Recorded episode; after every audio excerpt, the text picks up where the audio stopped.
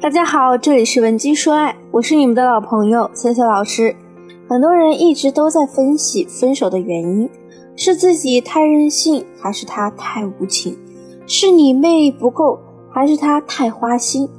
也许啊，你一直在问题的表面上打转。今天呢，你会发现，托付心态才是真正的爱情毒药。所谓托付心态，就是把自己托付给别人，让别人来照顾自己的人生。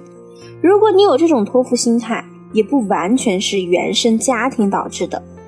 其实我们从小经常在影视作品中听到类似的台词：男主角深情款款地对女主说：“我要给你一辈子的幸福，你是属于我的。”丈母娘呢也会对未来的女婿语重心长地说。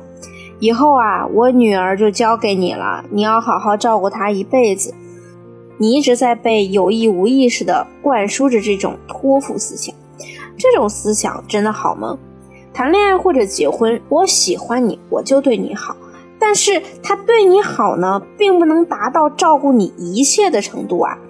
你的另一半他可能连自己都照顾不好，你又为什么要把自己的人生托付到他的手里呢？当然，有些姑娘的托付心态并不是那么的明显，但是也一直存在于她的潜意识中。即便在恋爱时期不会显现出来，婚后也会因为对方达不成你的某些要求而让你心态爆炸。接下来呢，就是数不完的争吵。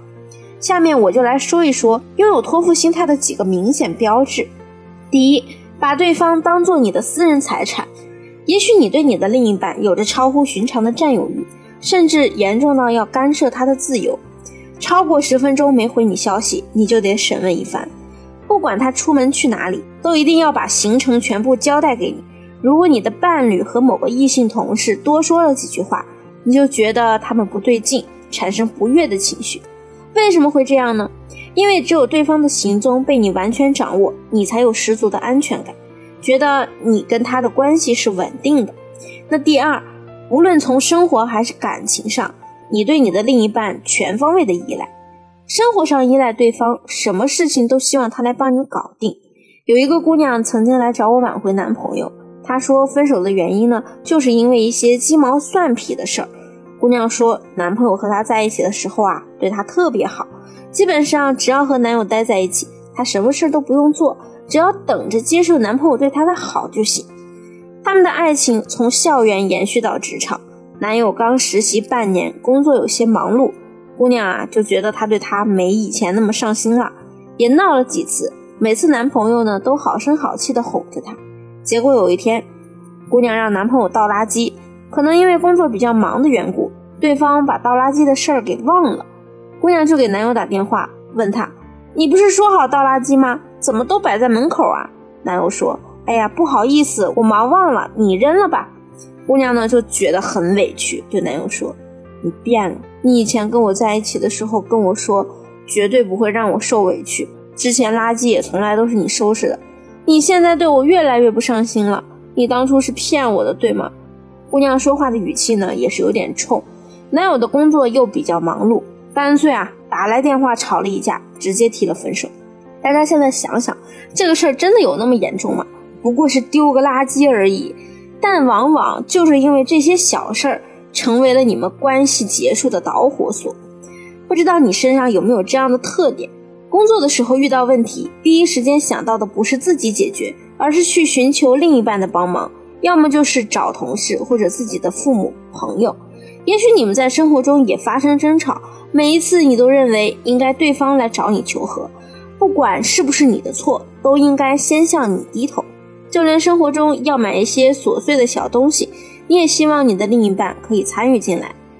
那第三，觉得对方承担了让你幸福的责任。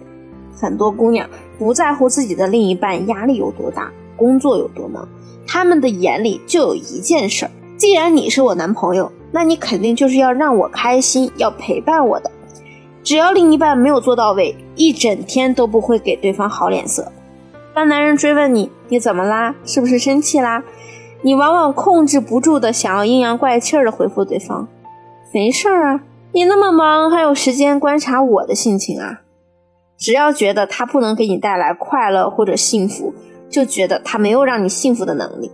通常啊，很多女性即便知道自己这种托付心态不好，也不知道如何去调整自己。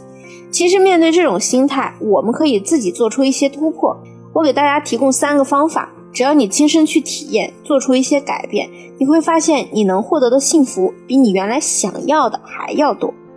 第一，学会独处。我们每个人无论什么时候都得为自己保留一些个人时间，哪怕在这段时间里你什么都不做，只是去思考自己的人生，梳理一些你曾经犯过的错误，反思一下自己身上的缺点。